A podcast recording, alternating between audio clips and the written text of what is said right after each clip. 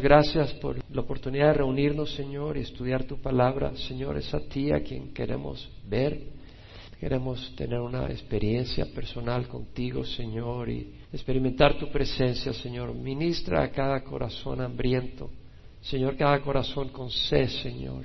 Y, Señor, si hay alguien que no trae esa sed, te rogamos que tu Espíritu toque a su puerta y provoque esa sed, Señor, porque nosotros no somos quienes te hemos buscado sino tú eres el que nos has buscado a nosotros primero, Señor. Y te rogamos que bendigas, Padre Santo. Padre, te ruego, si alguien está desviado o alguien está desanimado, que tú hagas la obra.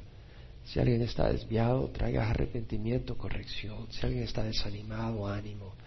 Y a todos nos des fortaleza para seguir adelante y gozo, paz y edificación. En nombre de Jesús te lo rogamos. Amén. Vamos a estudiar el, último capítulo de la primera carta de Pablo a los Corintios, capítulo 16. Y vemos como Pablo en esta carta, bueno, Pablo está escribiendo esta carta, ¿saben desde dónde? ¿Se acuerdan desde dónde? Desde Éfeso. En su tercer viaje misionero, Pablo escribe esta carta desde Éfeso a la iglesia de Corintio. La iglesia de Corintio fue fundada por Pablo mismo. Corintio está abajo de Atenas, es Grecia y Pablo escribe esta carta a la iglesia de Corintio, la iglesia que él fundó en su segundo viaje misionero. En ese segundo viaje misionero, Pablo estuvo un año y medio ministrando a la iglesia de Corintio. Ahí fue que conoció a Priscila y Aquila y regresándose, porque regresó a Antioquía, de donde había partido, pasó primero por Jerusalén y luego llegó a Antioquía, pero regresándose de Corintio pasó por Éfeso, ahí fundó la iglesia en Éfeso, en su segundo viaje misionero, dejó a Priscila y Aquila y ya regresó, a, pasó a Jerusalén, llegó a Antioquía en su segundo viaje misionero y luego en el tercer viaje misionero se regresa visitando varias iglesias en lo que es Turquía ahora, la parte oriental de Turquía, y luego llegó a Éfeso y es ahí donde escribe. Ahora, en el segundo viaje misionero, cuando deja a Priscila y Aquila en Éfeso, después de que Pablo parte, llega Apolos, este judío que era de la parte norte de Egipto, de Alejandría. Apolos llega a Éfeso y en Éfeso Priscila y Aquila le ministran. Él conocía la escritura pero no tenía un conocimiento completo de Cristo y le ayudan y este hombre era muy valioso en la palabra, muy fuerte en la defensa de la fe y se fue a Corintio y estuvo ministrando en Corintio. Cuando Pablo llega en el tercer viaje misionero a Éfeso, Apolos está en Corintio ministrando, pero después se regresa a donde está Pablo y Pablo trata de animarlo que vuelva a ir a Corintio, pero Apolo en ese momento no consideraba oportuno. Pablo está escribiendo desde Éfeso. Pablo estuvo en Éfeso dos años y medio y después de dos años y medio pasa por Macedonia y llega a Corinto al final y luego se regresa a Jerusalén al final del tercer viaje misionero donde lo meten preso y termina yendo a Roma y testificando allá en Roma. Pablo escribe a la iglesia de Corinto esta carta porque hay muchos desórdenes, había mucha división, como hemos dicho. Unos decían yo soy de Pablo, yo soy de Apolo, yo soy de Cefas, yo soy de Cristo. Y Pablo les dice que acaso Cristo está dividido, acaso Pablo fue crucificado por ustedes.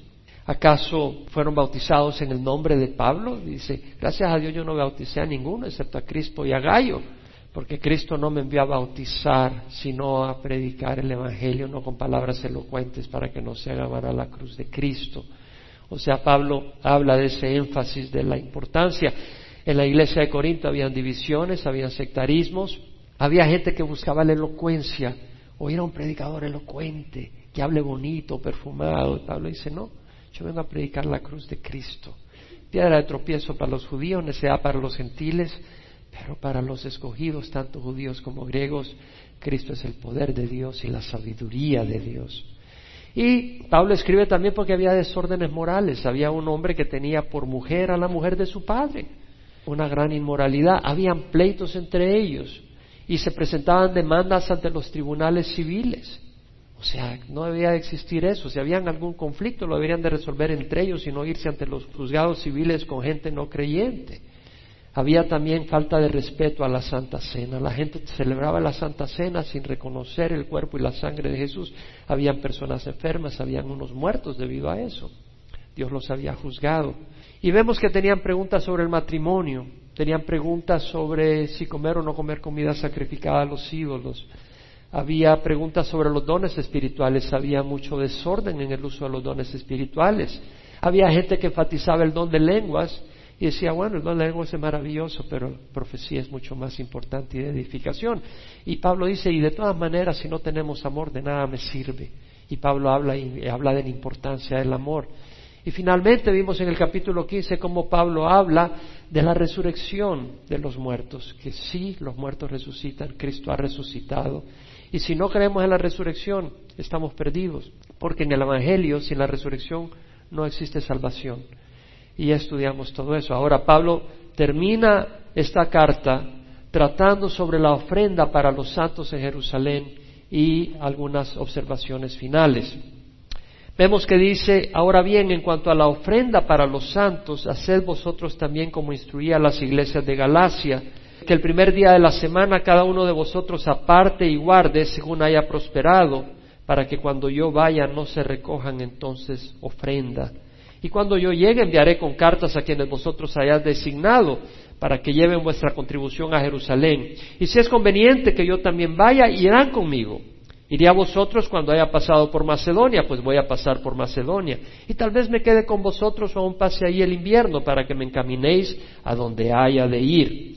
Pues no deseo veros ahora solo de paso, porque espero permanecer con vosotros por algún tiempo, si el Señor me lo permite, pero me quedaré en Éfeso hasta Pentecostés, porque se me ha abierto una puerta grande para el servicio eficaz y hay muchos adversarios. Vemos que Pablo dice ahora bien, en cuanto a la ofrenda para los santos, haced vosotros también como instruía las iglesias de Galacia. Vemos que la primera obligación que tenemos en la iglesia es con los hermanos, con los creyentes. Hay necesidades alrededor nuestro. Hay gente sin trabajo, hay gente con problemas económicos. Pero la necesidad de la iglesia es primero a los del rebaño, a los del pueblo de Dios. Esa es la primera necesidad. Nosotros cuando ministramos en otros lugares, a donde ministramos es primeramente a las iglesias, a ayudar a edificar en las iglesias. Y por supuesto evangelizamos y las iglesias traen personas que no conocen al Señor y ellos son edificados, pero tratamos de ayudar a los hermanos. Y había necesidad en la iglesia en Jerusalén, los santos estaban pasando crisis económica. Y por los santos no estoy hablando de gente que tiene una aureola encima, todos somos santos los que hemos venido a Cristo por la sangre de Jesús.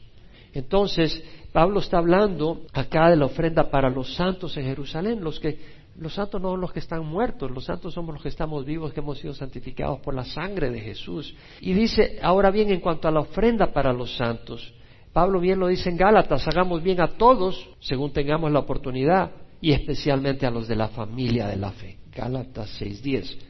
Ahora, la palabra ofrenda, la verdad es que la palabra ofrenda puede significar distintas cosas a distintas personas, limona, esto o el otro. La palabra realmente en cinco traducciones en inglés por lo menos es collection y en el griego quiere decir colecta, dinero que tú recoges para ayudar a otras personas. Una colecta, la colecta que se hace, eso es lo que quiere decir la ofrenda. En el griego es lo guía. Ahora, Pablo dice que el primer día de la semana, cada uno de vosotros aparte Así había instruido a las iglesias de Galacia. Pablo dice, haced como instruía a las iglesias de Galacia. Vemos, y la New American Standard dice, as I directed the churches of Galatia, como yo dirigí a las iglesias de Galacia. La New King James Version, I have given orders, as I have given orders, como he dado órdenes. Vemos acá Pablo que ejerce dirección. O sea, no están en una nube de confusión. ¿Cómo se van a hacer las cosas? Pablo dice, haced como instruí, como dirigí, como di órdenes, como ordené a las iglesias de Galacia. Pablo tiene autoridad y ejerce esa autoridad y esa dirección en la iglesia. Los pastores tenemos autoridad y tenemos responsabilidad de guiar al rebaño. Si no, el rebaño está lleno de confusión. No de señorearnos y no para controlar caprichosamente al rebaño. Si estás en una congregación donde el pastor se enseñorea o controla al rebaño, no deberías de estar ahí. El pastor debe de guiar, no controlar, no enseñorearse, pero debe dar guía. Y dar guía implica dar dirección y dar órdenes, como lo vemos acá. Pero no para su propio beneficio, sino para el beneficio del rebaño. Y luego Pablo dice que el primer día de la semana, ¿cuál es el primer día de la semana? El domingo. Vemos que la iglesia se reunía el domingo, no el sábado. Para los que honran el sábado. Bueno, puedes reunirte el sábado, no hay problema. Pero la iglesia se reunía el domingo porque celebraban la resurrección de Jesucristo. Entonces se reunían el domingo. Y vemos que dice que el primer día de la semana, cada uno de vosotros aparte y guarde según haya prosperado. Es decir, vemos que Pablo les dice, tengan por hábito hacer aparte, según hayan prosperado en la semana, una cantidad para que cuando yo llegue se recoja esa ofrenda y se pueda llevar para ayudar a los santos. Vemos la necesidad de que los cristianos tengamos un hábito en cuanto a ofrendar. Ahora, si a ti te pagan al fin del mes, pues puedes hacerlo al fin del mes. Pero en la iglesia se usan los fondos para los gastos de la iglesia, así como para la obra misionera. Es importante establecer frecuencia, regularidad y un compromiso. Algunas personas se gastan todo y luego si les sobra dan a la obra de Dios. No debe ser así. Uno debe tener un compromiso al Señor.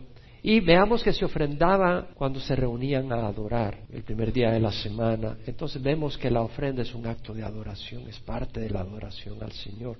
Ahora veamos que dice Pablo, cada uno de vosotros aparte y guarde según haya prosperado. El llamado es para cada uno. Tú dices, bueno, mi pariente, mi amigo, no. Si tú trabajas, si tienes ingreso, a ti te llama el Señor a que tú ofrendes también, a cada uno. Y Pablo dice, según haya prosperado, Pablo no da un porcentaje.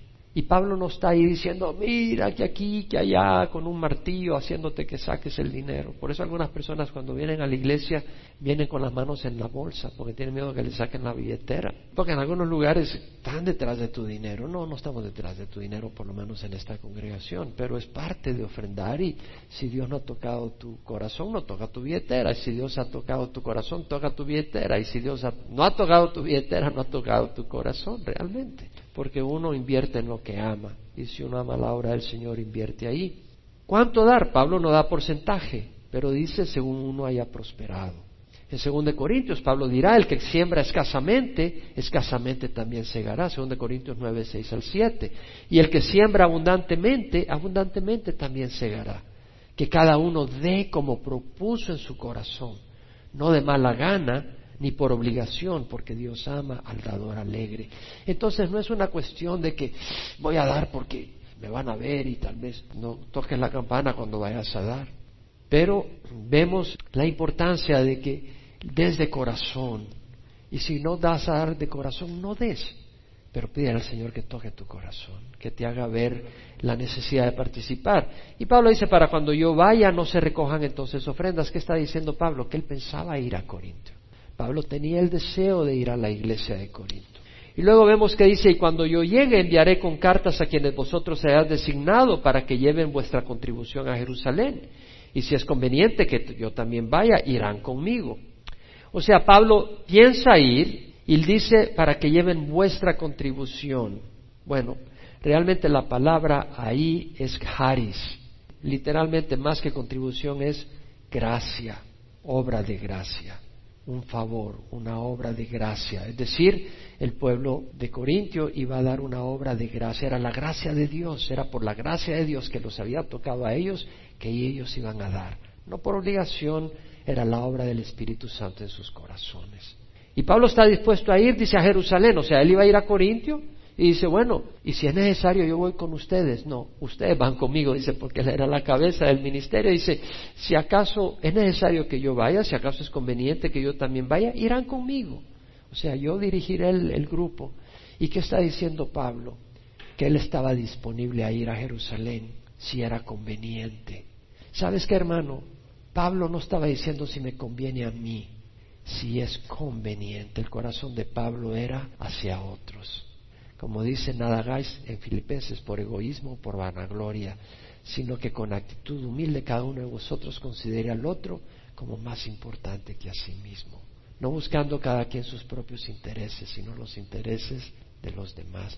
Nunca nos olvidemos eso en la iglesia. Debemos de buscar lo que conviene a los demás. A veces hacemos reuniones y queremos tomar decisiones y uno dice, bueno, a mí me conviene. No, ¿qué conviene a los demás? Esa es nuestra actitud. Y Pablo dice, iré a vosotros cuando haya pasado por Macedonia. Pues voy a pasar por Macedonia.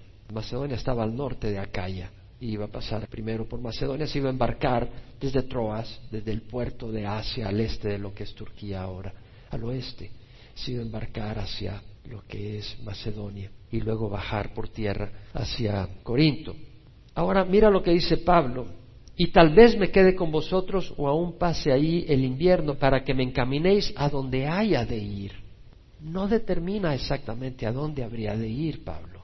De hecho, cuando dice si es conveniente que yo vaya, van conmigo y voy a Jerusalén para llevar la ofrenda. O sea, cuando escribe Pablo esta carta, todavía no tiene claro en su mente si Dios lo quiere que de Corintio vaya a Jerusalén. Y dice, y tal vez me quede con vosotros o aún pase ahí el invierno. ¿Por qué? En el invierno los barcos no andan, se congela el agua. Y los vientos y todo, los huracanes y las lluvias, no andaban los barcos en invierno. Y Pablo dice, no, tal vez me quede en el invierno ahí en Corinto para que me encaminéis a donde haya de ir. No había definido todavía Pablo a dónde debía de ir.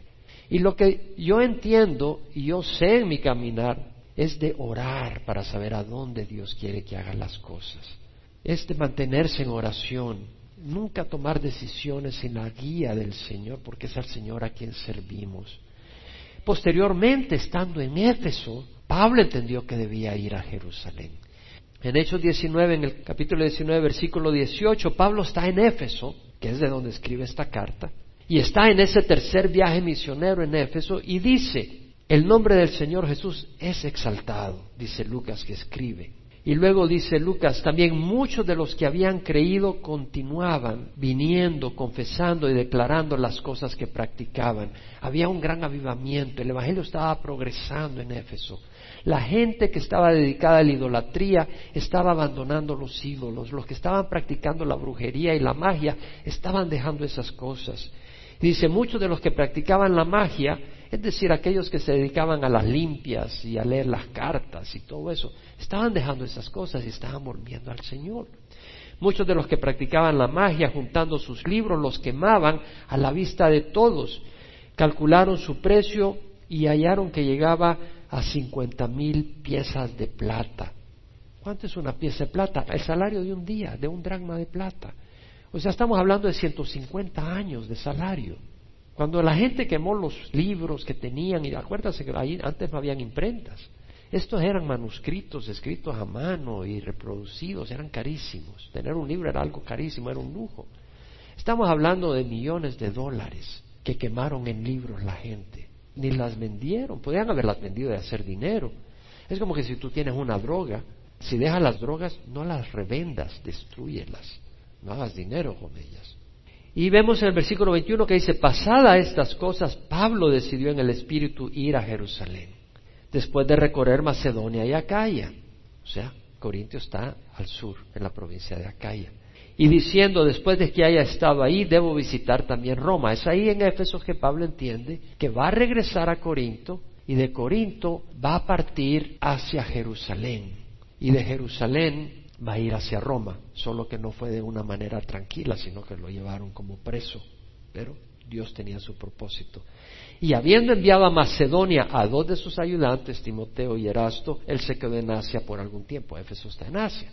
Entonces vemos que estando en Éfeso, Pablo envía a Timoteo, su gran ayudante, lo envía a Macedonia, que está al norte de Corintio. Y posteriormente Timoteo va a Corintio. Vemos en el versículo 7 que Pablo dice, pues no deseo veros ahora solo de paso, porque espero permanecer con vosotros por algún tiempo, si el Señor me lo permite. Es decir, el deseo de Pablo es quedarse un tiempo en Corintio porque sabía que había muchas necesidades y cosas que corregir, pero dice, pero el Señor es mi dueño, si el Señor me lo permite. El Señor está en control de todo, hermanos. Este mundo no está fuera del control de Dios. Él permite a Satanás hacer lo que está haciendo. Él lo permite con un propósito. Y Él permite demonios y permite el desorden que hay, pero sus hijos sabemos que tenemos la protección del Señor. Y esa protección también puede implicar persecución y puede implicar enfermedades y trae gloria a su nombre y trae un fruto eterno. Pero Dios está en control. Satanás no puede mover un dedo si no se lo permite el Señor. Los demonios no nos pueden tocar si el Señor no lo permite y a veces puede permitir que nos zarandeen, como permitió que zarandearan a Pedro. Y como el mismo Pablo tenía un aguijón en la carne, tenía un sufrimiento porque el Señor lo permitió para que él no se vanagloriara y se hiciera arrogante y fuera descalificado. Entonces vemos que Dios tiene un propósito, pero Dios está en control. Y Pablo dice con humildad, si el Señor me lo permite. Muy importante. Pero me quedaré en Éfeso hasta Pentecostés, dice Pablo, porque se me ha abierto una gran puerta para el servicio eficaz y hay muchos adversarios. Pablo reconoce que hay una puerta abierta en Éfeso para la obra del Señor. Y dice, me quedo, ¿por qué? ¿Porque es cómodo? No. Éfeso era un lugar difícil, pero porque había una puerta abierta. De hecho, Pablo tuvo que salir huyendo de Éfeso. Si sigues leyendo Hechos 19, te das cuenta que poco después de haber dicho eso, Lucas, Pablo salió huyendo de Éfeso. Se armó un gran problema porque los que hacían los templos para la diosa Diana y toda esta gente empezó a sufrir económicamente porque la gente estaba abandonando la idolatría. Entonces sus ídolos estaban empezando a ser destruidos, la gente ya no los estaba comprando y los que hacían los ídolos estaban sufriendo económicamente. Y Pablo tiene que salir huyendo, no en el tiempo que probablemente tenía planeado. Pero vemos que Pablo reconoce la necesidad en Éfeso y dice, yo me quedo acá.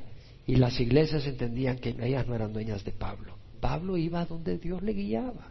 Tenemos que entender eso. Dios nos va dando guía. Personalmente este año hemos estado aquí en California todo el año, pero yo espero con la ayuda de Dios viajar bastante el próximo año, si Dios me da la salud. Pero es mi deseo porque sé que hay mucha necesidad para el Evangelio y tengo el deseo de hacerlo. Ahora mira lo que dice Pablo, y hay muchos adversarios. Fíjate lo que dice Pablo, se me ha abierto una puerta grande y hay muchos adversarios. Muchas personas dicen, si hay oposición, la puerta está cerrada. Estás equivocado. El que haya oposición no quiere decir que la puerta no esté abierta. Lo que quiere decir es que tienes oposición. ¿Tú crees que los pueblos en la tierra de Canaán recibieron con una gran bienvenida y carpeta roja al pueblo de Israel que venía de Egipto? Se pusieron listos para presentar batalla y tuvieron que pelear batallas Josué con el pueblo de Israel. Tuvieron que pelear batallas, pero había una puerta abierta. ¿Por qué? Porque el Señor los estaba enviando.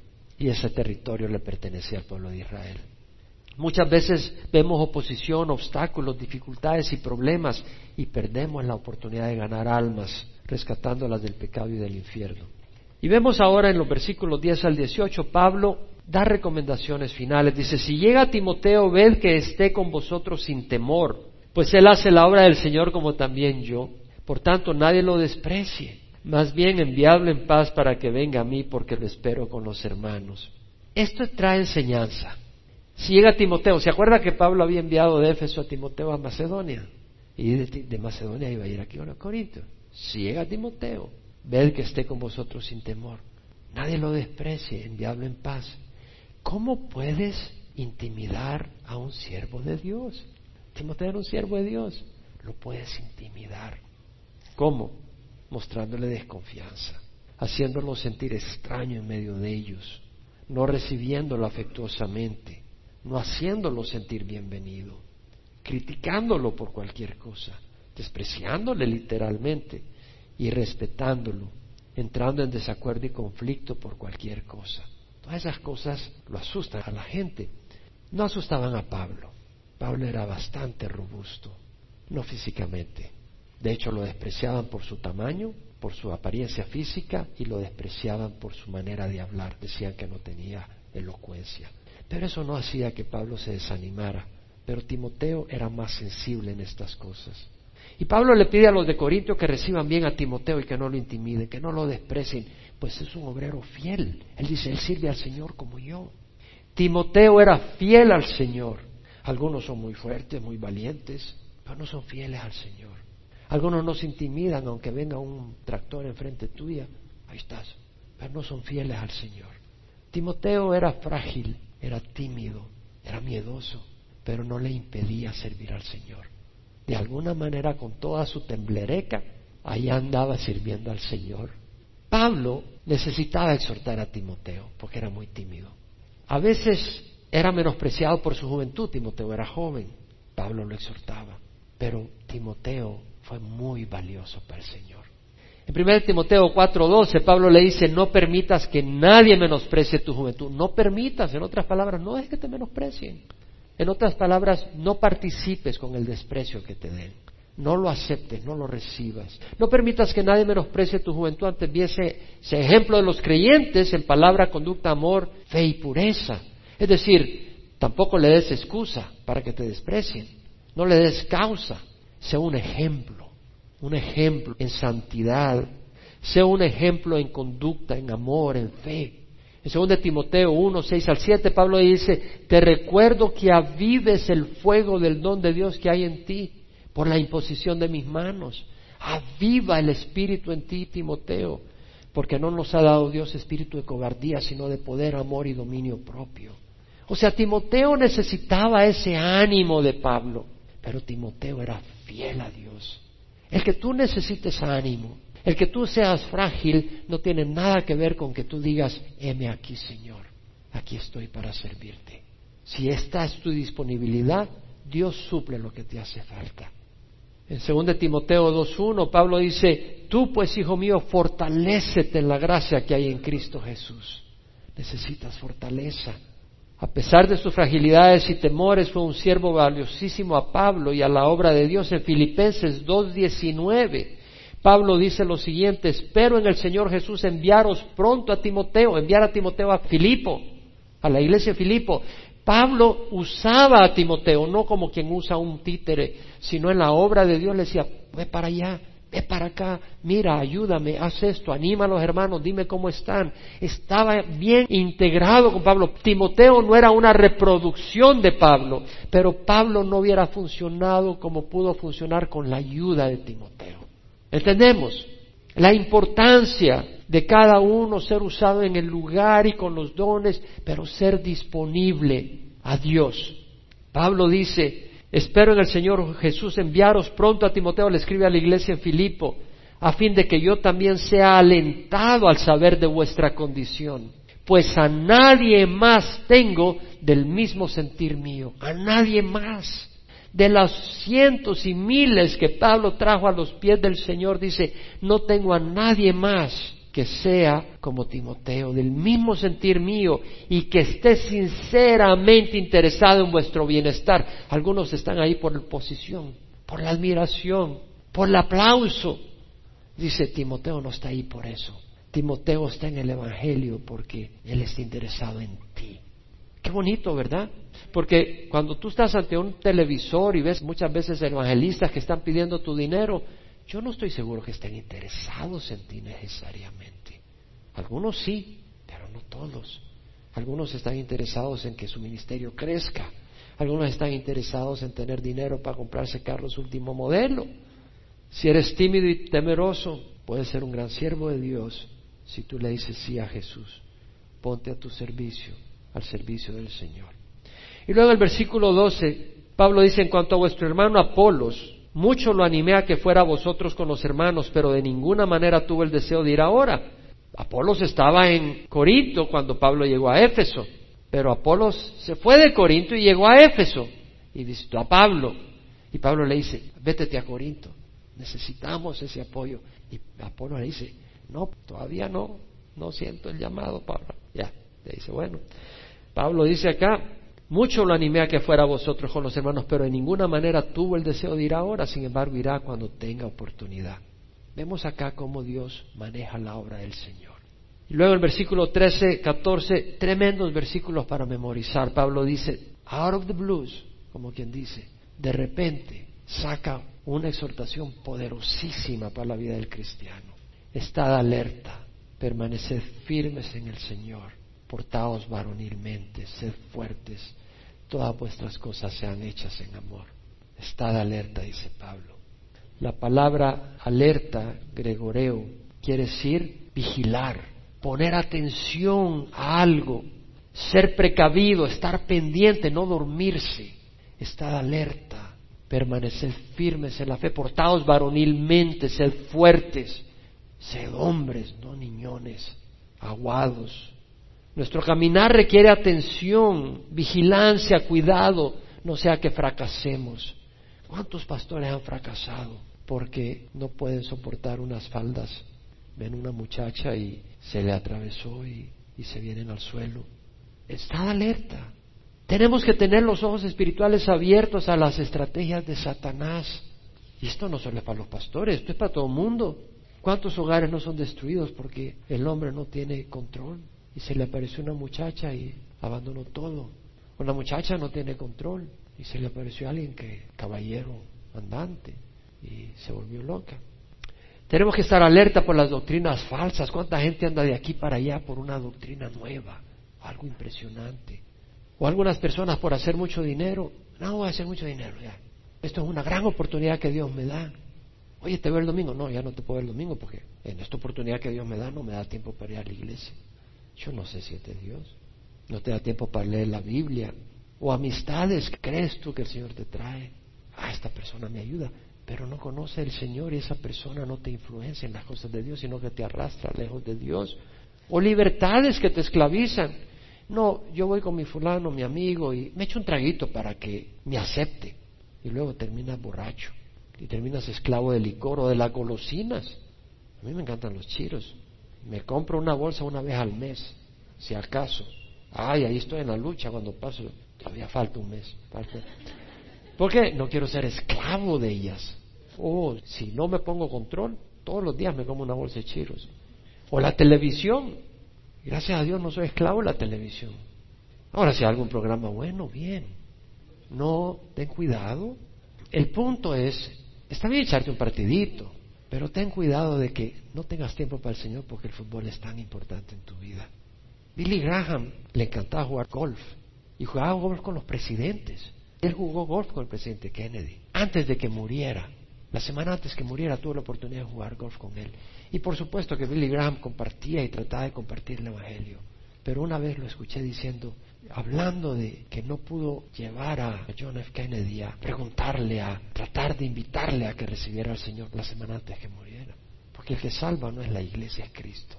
Una fe viva en Cristo Jesús. Pero él dejó el golf. Pero dijo, es que no me da tiempo las cosas de Dios. Cuando tú estás en una batalla, no tienes tiempo para cosas que no son tan importantes. No quiere decir que no puedas disfrutar con tu familia, ir a comer a un restaurante, pero tu tiempo lo manejas con las prioridades del caso. Y Pablo dice, permaneced firmes en la fe. Y la palabra permanecer firme en inglés, la New International Version, English Standard Version, New American Standard Version, stand firm. Stand quiere decir estar parado. Y la palabra en el griego quiere decir eso, estar parado firmemente, mantenerse erguido, firmes, sin doblarse, perseverar, persistir en la fe, es decir, en las doctrinas que los apóstoles nos han dejado, no doctrinas nuevas, cambiadas y modificadas, en la fe que proclamó Pablo y Pedro y los apóstoles. No doblegarse, no moverse de esa posición doctrinal y de esas enseñanzas, portaos varonilmente. La English Standard Version y la New American Standard Bible la traducen act like man, actúa como hombre. La New International Version, la New Living Translation dice, be courageous, sé valeroso. La New King James Version la traduce, be brave, sé valiente. El cristianismo requiere valentía. Ir contra la corriente no es fácil. Decirle no a la carne no es fácil. ¿Quién puede decir amén? No es fácil. Requiere valentía, requiere compromiso. Pero si tú abres los ojos y miras la asquerosidad a la que te invita el mundo, es triste, realmente, es triste. Pablo está diciendo, no seas llorón, no seas niñón, no seas chillón, sé hombre, no te pases quejando. No, yo no voy a la iglesia porque a las 10 de la mañana es muy temprano madrugar, porque me acuesto a las 9 de la noche y a las 10 en lo que llego, ¿no? Oh, estas sillas no son como las del teatro, son incómodas. Cualquier cosita. El Señor le dijo a Josué cuando iba a tomar la tierra prometida, no te lo he ordenado yo, sé fuerte y valiente. No temas ni te acobardes, porque el Señor tu Dios está contigo a donde quiera que vayas. Si tu corazón está con el Señor, el Señor va a estar contigo. Él no te va a seguir a ti, tú tienes que seguirlo a Él. Sed fuertes. Y la palabra ser fuertes quiere decir fortalecerse, aumentar fuerzas. Y necesitamos ser fuertes. La batalla es fuerte. Pablo le dice a la iglesia en Éfeso, fortaleceos en el Señor y en el poder de su fuerza. Revestíos con toda la armadura de Dios para que podáis estar firmes contra las insidias del diablo. Se necesita valentía, se necesita compromiso. Hay un compromiso en el corazón del que tiene hambre del Señor. Y Dios honra ese compromiso. ¿Cómo vas a ser fuerte? El Espíritu. en la palabra de Dios fortalece tu espíritu. La oración, es necesario orar. La oración fortalece el convivio con hermanos, no para hablar de fútbol, el convivio con hermanos para animarnos en la fe, el arrepentimiento. Si andas todo debilucho y pecando, pues obviamente estás todo debilucho porque andas en el pecado, ¿cómo vas a estar fuerte comiendo veneno? El arrepentimiento es la entrada a la bendición de Dios y a la fortaleza de Dios. La obediencia, si tú estás desobedeciendo al Señor, ¿cómo te va a fortalecer el Señor? Si andas en el camino de desobediencia. La actitud de tu corazón, si andas con un corazón arrogante, ¿cómo te va a fortalecer el Señor? Te va a quebrantar primero antes de fortalecerse. Y luego dice Pablo, todas vuestras cosas sean hechas con amor. Let all you do be done in love or with love. Todo lo que tú hagas sea hecho con amor. Es decir, Pablo entendía que su motivación era amor. Yo hablaba con alguien esta semana y le decía, ¿sabes qué? Le decía, tú ves una situación acá y estás queriendo entender si es la voluntad de Dios. Te voy a decir algo muy sencillo, le dije a esa persona. Si tú amas, vas a ver que es la voluntad de Dios. Porque el amor de Dios te va a mover. Pablo lo dijo, el amor de Cristo nos apremia. Habiendo llegado a esta conclusión que uno murió por todos, por consiguiente todos murieron y por todos murió para que los que vivan no vivan para sí, sino para aquel que murió y resucitó por ellos. ¿Sabes qué me apremia a mí aquí ahora? Es el amor de Cristo. Es el amor del Señor que me apremia a estar compartiendo la palabra. Hoy venía oyendo a dos predicaciones, no a la vez, porque no puedo oír dos cosas a la vez, pero por un momento oía uno y por un momento otro. Y dije, muy hermoso, están enseñando bien, pero no estaban enseñando expositivamente, verso por verso. Yo digo, ¿sabes qué? Yo tengo una pasión por enseñar verso por verso. No alargarme de lo que yo pueda pensar. No exponer mis pensamientos y mi psicología y mi sociología. No, ¿qué dice la palabra? Porque eso es lo que nos edifica. Eso es lo que nos alimenta. Eso es lo que nos fortalece. La motivación debe ser amor, y la manera de hacer las cosas deben de ser en amor. Pablo lo dice claramente, todas vuestras cosas sean hechas con amor. Os exhorto, hermanos, ya conocéis a lo de la casa de Estefanas, que fueron los primeros convertidos de Acaya y que se han dedicado al servicio de los santos, que también vosotros estéis en sujeción a los que son como ellos y a todo el que ayuda en la obra y trabaja. Los de la casa de Estefanas fueron los primeros convertidos en Acaya. ¿Sabes qué me da a entender eso? Es ser valiente, de todo un grupo que tiene otra tradición, que observa otra religión, que observa otras enseñanzas, decir, yo creo esto y dejo lo que me han enseñado, porque lo que tú traes es la verdad. ¿Sabes qué? Se requiere agallas. Hay muchas personas, yo conozco demasiadas, que oyen el Evangelio y no son capaces de dejar la tradición, porque no pueden ser los primeros de todo su grupo que se alejen. ¿Sabes qué? Es bueno alejarse del error y ser el primero que abraza la verdad. Es una esperanza para el resto de tu grupo, que ellos puedan tener sentido común y darse cuenta la necesidad de abrazar la verdad. Se requiere valentía para romper con años de tradición y herencias equivocadas. Los primeros abren el camino, los otros seguirán. Y mira lo que dice los de la casa de Estefanas. Fueron los primeros convertidos de Acaya y que se han dedicado al servicio de los santos. No se trata de títulos, se trata de servir. No se trata de posición y visibilidad, se trata de servir. Y se trata de servir no a una organización, sino a los santos. Amén. Se trata no de levantar un imperio o una fama, se trata de levantar a los siervos de Dios. Muy importante. Y dice Pablo, que estéis en sujeción a los que son como ellos y a todo el que ayuda en la obra y trabaja. Es decir, que los que están sirviendo merecen ser obedecidos. Aquellos que están sirviendo en liderazgo, habrán algunos como Timoteo, suaves, temerosos, pero fieles al Señor. Sométete a ellos, porque si trabajan en la obra y han sido puestos en posición de autoridad, merecen tu obediencia y no a tu arrogancia ni desafío. Y dice, y a todo el que ayuda en la obra y trabaja. Esta traducción la voy a aclarar porque perdemos significado en la traducción que tenemos acá. La New King James Version dice, and everyone who works and labors with us. Todo el que trabaja y labora con nosotros. La New American Standard, and to everyone who helps in the work and labors. Y el que ayuda en el trabajo y labora. Realmente el griego tiene la mejor explicación y la palabra es realmente al que ayuda en la obra, la palabra es sunergeo y quiere decir trabajar juntos, trabajar como compañero, con compañero en un trabajo, poniendo una pared, poniendo un techo juntos, trabajando juntos, eso es lo que quiere decir sunergeo, uniendo las fuerzas. Y la otra palabra, el que ayuda en la obra, es eso. Y el que trabaja, la palabra ahí es copiado y quiere decir algo distinto, algo más que trabaja, quiere decir agotarse en el trabajo, trabajar intensamente hasta el punto de quedar exhausto. Eso es lo que quiere decir.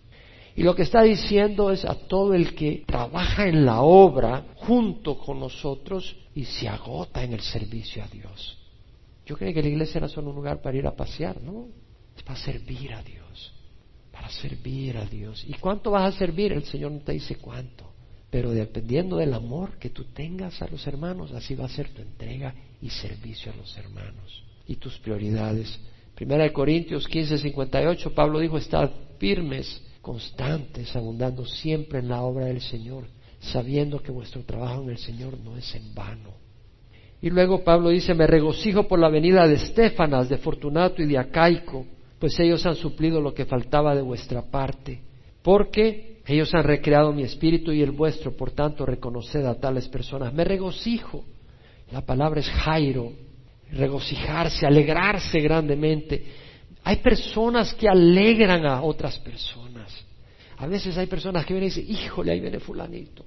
No, Dios mío, ahí viene fulanito. Es un, como dicen en Cuba, una pila de problemas. Y hay unos que regocijan el corazón.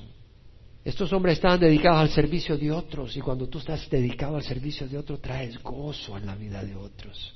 Cuando tú solo pasas demandando, cuando te miran, híjole, se te escapan.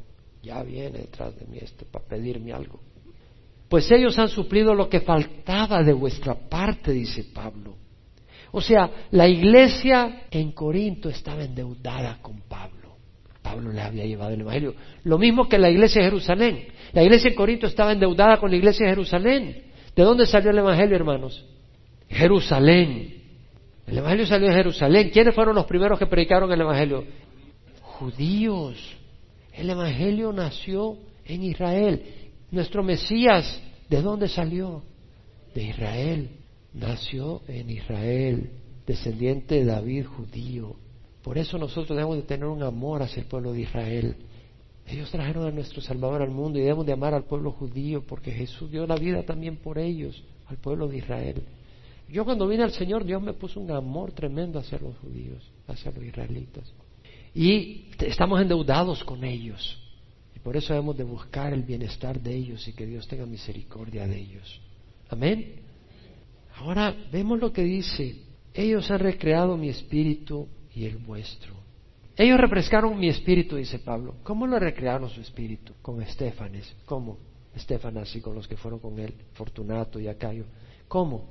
Mostrándole afecto, agradecimiento, preocupación por Pablo y le dieron apoyo en la obra allá en Éfeso. Y probablemente traían alguna ayuda económica.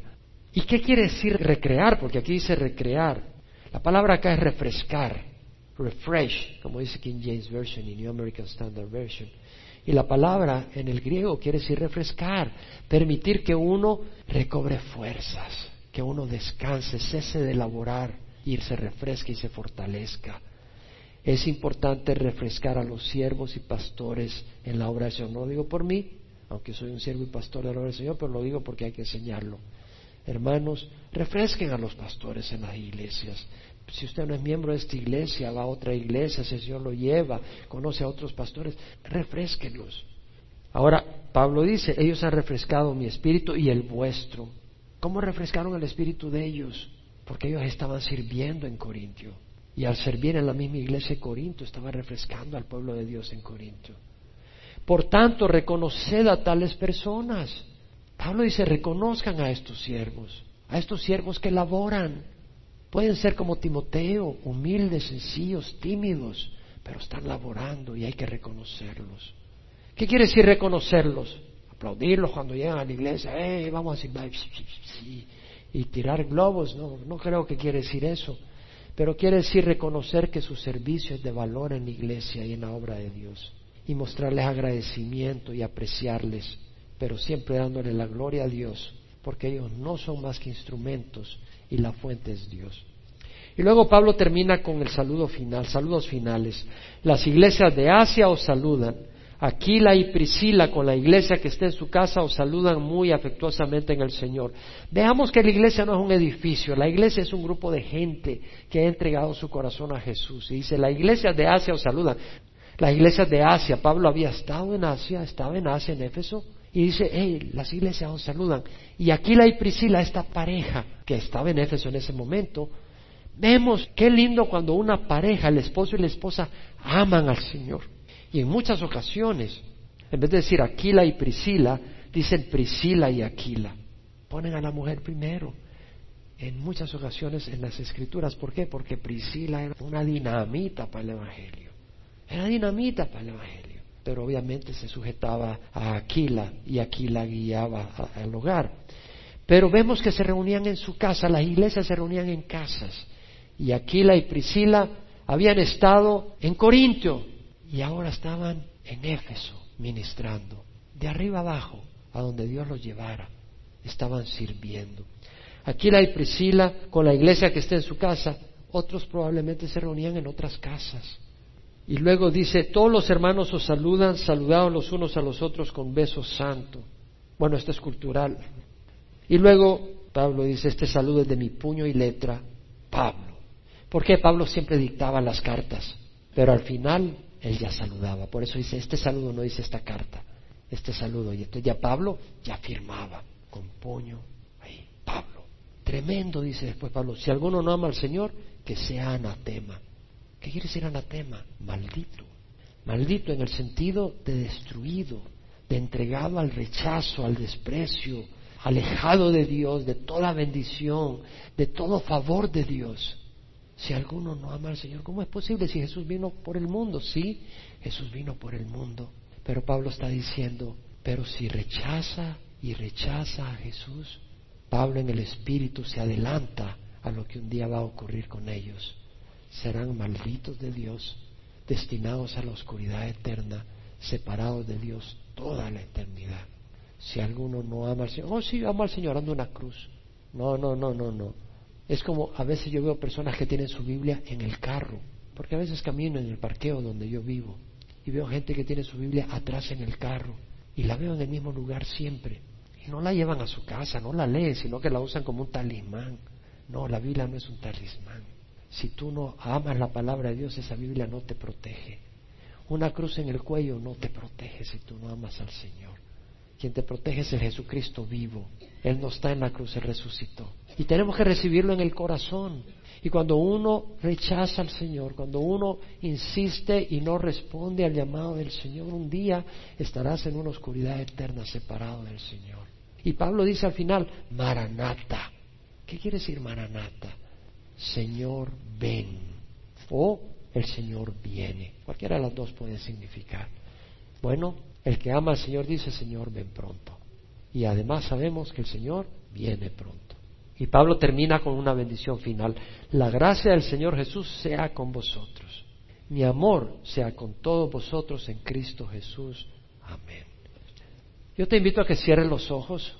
Hago la invitación a los que nos visitan por internet, a los que están en el salón familiar y a los que están acá. Si tú no has recibido a Jesús, recibe a Jesús. Recibir a Jesús es importante. No es un edificio, la iglesia no es un edificio. La iglesia es el pueblo de Dios. Y el pueblo de Dios no es porque te echaron unas gotitas de agua cuando naciste. El pueblo de Dios son aquellos que son discípulos de Jesús. Y un discípulo es aquel que sigue a Jesús. Tú no puedes seguir a dos personas a la vez cuando van en otras direcciones. Jesús es la cabeza de la iglesia. Jesús es la roca de la iglesia. Pedro mismo dijo, la piedra que desecharon los constructores, esa se convirtió en la piedra fundamental y piedra de tropiezo y roca de escándalo. Ellos fueron fracasados. ¿Por qué? Porque fueron desobedientes a la palabra. Cristo es la palabra de Dios. Y Cristo nos llama a que vengamos a Él. Venid a mí, dijo, los que estáis cansados y cargados, y yo os haré descansar. Si alguno tiene sed, que venga a mí y beba. Y como dice la Escritura, todo el que cree en mí, de lo más profundo de su ser, brotará ríos de agua viva. Jesús dijo, yo soy el camino, la verdad y la vida. Nadie viene al Padre sino por mí. Juan escribió en su epístola, el testimonio es este, que Dios nos ha dado vida eterna y esta vida está en su Hijo.